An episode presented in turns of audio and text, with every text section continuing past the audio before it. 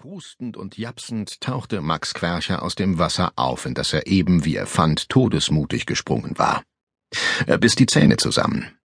Natürlich war das Wasser nicht sehr warm, aber jetzt Ende August fiel die Temperatur des Sees immerhin nicht unter 19 Grad. Quercher hatte die Nacht auf seiner Hollywood-Schaukel verbracht.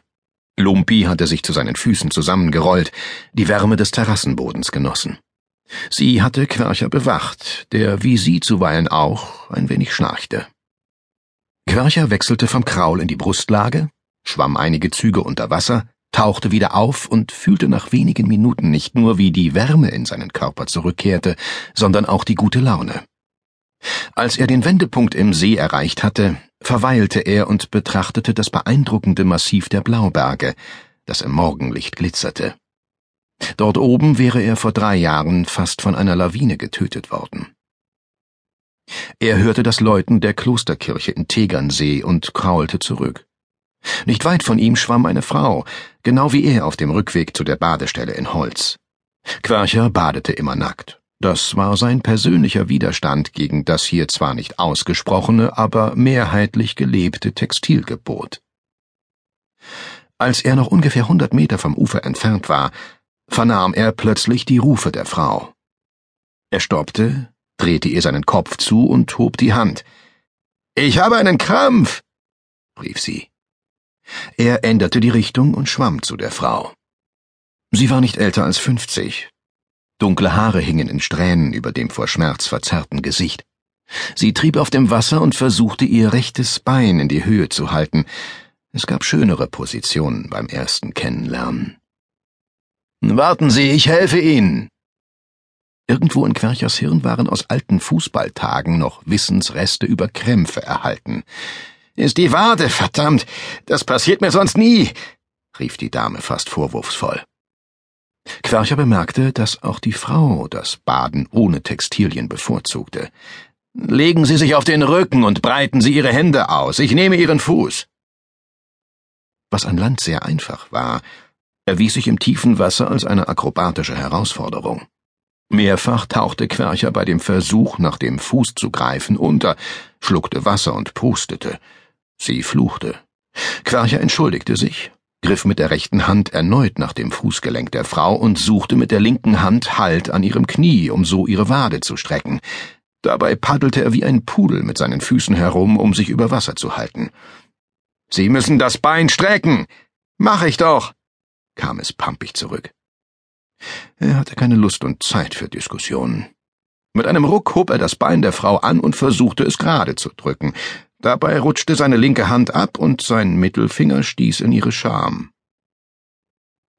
Die Frau zuckte zurück, ging unter, kam wieder an die Oberfläche und prostete lediglich ein schnelles Schon weg, der Krampf.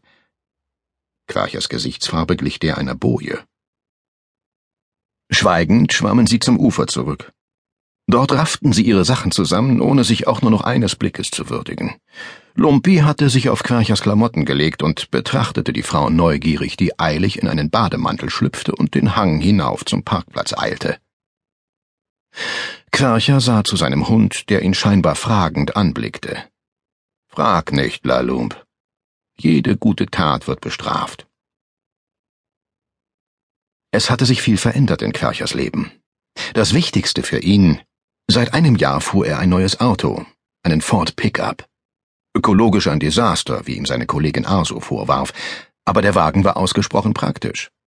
Quercher hatte das Monster von einem befreundeten Schrauber aus Wiessee erworben, nachdem ihn zuvor 14 Jahre lang sein alter Benz Kombi begleitet hatte. Im Herbst hatte er sich an der Hüfte operieren lassen müssen. Lange hatte er sich dagegen gesträubt, eine künstliche Hüfte als üblen Einstieg in das Alter angesehen. Aber nachdem ihn sogar sein Freund und Arzt Manfred Appel als Glöckner vom Tegernsee bezeichnet und ihn quasi in die Vollnarkose gequatscht hatte, war es passiert. Mittlerweile war er sogar froh. Er schwamm regelmäßig, machte seine Yoga-Übungen und fühlte sich besser als je zuvor. Man sah es ihm auch an. Die Angst vor dem Alter war vergangen. Erst sind noch andere dran, dachte er, als er wieder im Auto saß und nach München fuhr. Heute war Pollingers letzter Tag. Sein alter Chef und Freund würde mit allem Pomp aus dem LKA verabschiedet werden. Es kamen die üblichen Schranzen aus Politik und Verwaltung. Der Lotse geht von Bord, hatte er in seiner letzten Mail an die Kollegen geschrieben. Traurig, aber es geschah auf eigenen Wunsch.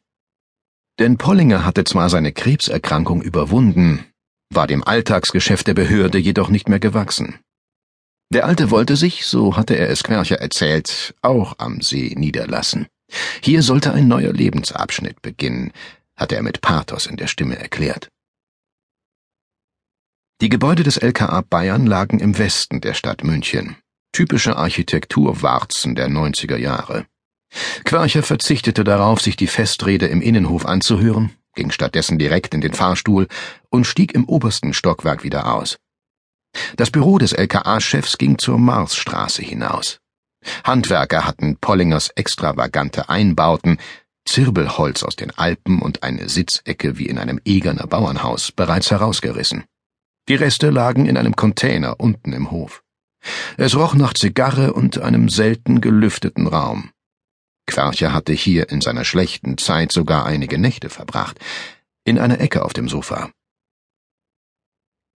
Mit Pollinger ging auch etwas von ihm selbst, dachte Quercher gerührt. Das kumpelhaft Mackerartige wurde langsam aber sicher wie das Zirbelholz hinausgeworfen. Pollingers Büro war mehr als nur ein Raum gewesen. Es war das letzte Rückzugsgebiet männlicher Polizeiarbeit. Grinsend erinnerte sich Quercher daran, dass Pollinger auf eigene Kosten sogar einen Zapfhahn mit Tegernseer Bier in einem Erker versteckt hatte installieren lassen. Doch das war die alte Zeit gewesen. Pollingers Nachfolgerin, Konstanze Geras, hatte schon ihre Möbel hierher gebracht. Langweilige Meterware aus einem Designerhöllenkatalog. Quercher sah sich um. 24 Jahre hatte Pollinger die Behörde geleitet. Hatte in die Abgründe der organisierten Kriminalität, der Kinderpornoringe, des Terrorismus sehen müssen. Pollinger war für Menschen, die ihn kaum kannten, der kauzige und joviale Behördenchef, diese Rolle hatte er immer perfekt gespielt. Nur wenige, wie sein Freund Quercher, wussten, dass Pollinger auch ein extrem harter und machtbewusster Chef war. Quercher hörte Schritte. Ich hab dich da unten auf meiner Beerdigung vermisst. Ferdi, du bist nicht tot, nur pensioniert worden. Du sehnst dich schon seit Jahren nach deiner Frühpensionierung, Max. Aber für mich wartet jetzt nur noch ein langes Sterben im Tegernseer Tal, das werde ich nicht aushalten. Pollinger kraulte Lumpi, die zwar widerrechtlich, aber noch geschützt von Pollingers letzten Machtminuten das leergeräumte Büro erschnüffelte. Du kannst ja den Schatzmeister bei den Rottacher Gebirgsschützen machen. Oder den Hausmeister bei der CSU in Wildbad Kreuth. Da müsste mal renoviert werden. Pollinger schüttelte den Kopf. Nein, ich habe etwas anderes vor. Er reichte Kircher die Kopie eines Dokuments. Was ist das? Lies. Quercher überflog das Blatt und lachte. Du willst dich selbstständig machen? Nach gefühlt zwei Jahrhunderten als Beamter? Beratung für Sicherheit und Kontrolle, BSK. Ist dir das im Suff eingefallen? Ach, Max, du weißt genau, dass ich nicht der Erste aus dem Laden hier wäre, der in der freien Wirtschaft noch etwas mitnehme. Klar, die Pension ist recht hoch. Aber vielleicht reicht das nicht. Max wurde misstrauisch. Pollinger ging mit erheblichen Ersparnissen in den Ruhestand. Was verheimlichte er ihm? Hast du Schulden? Pollinger sah ihn mitleidig an. Im Gegensatz zu dir kann ich mit Geld umgehen. Kaufe mir keine Pickups aus Amerika oder Immobilien in Italien.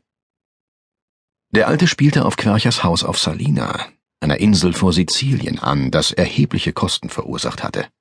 Obwohl er es lange vermietet hatte, konnte Quercher nie nur annähernd schwarze Zahlen erzielen. Ein teures Hobby.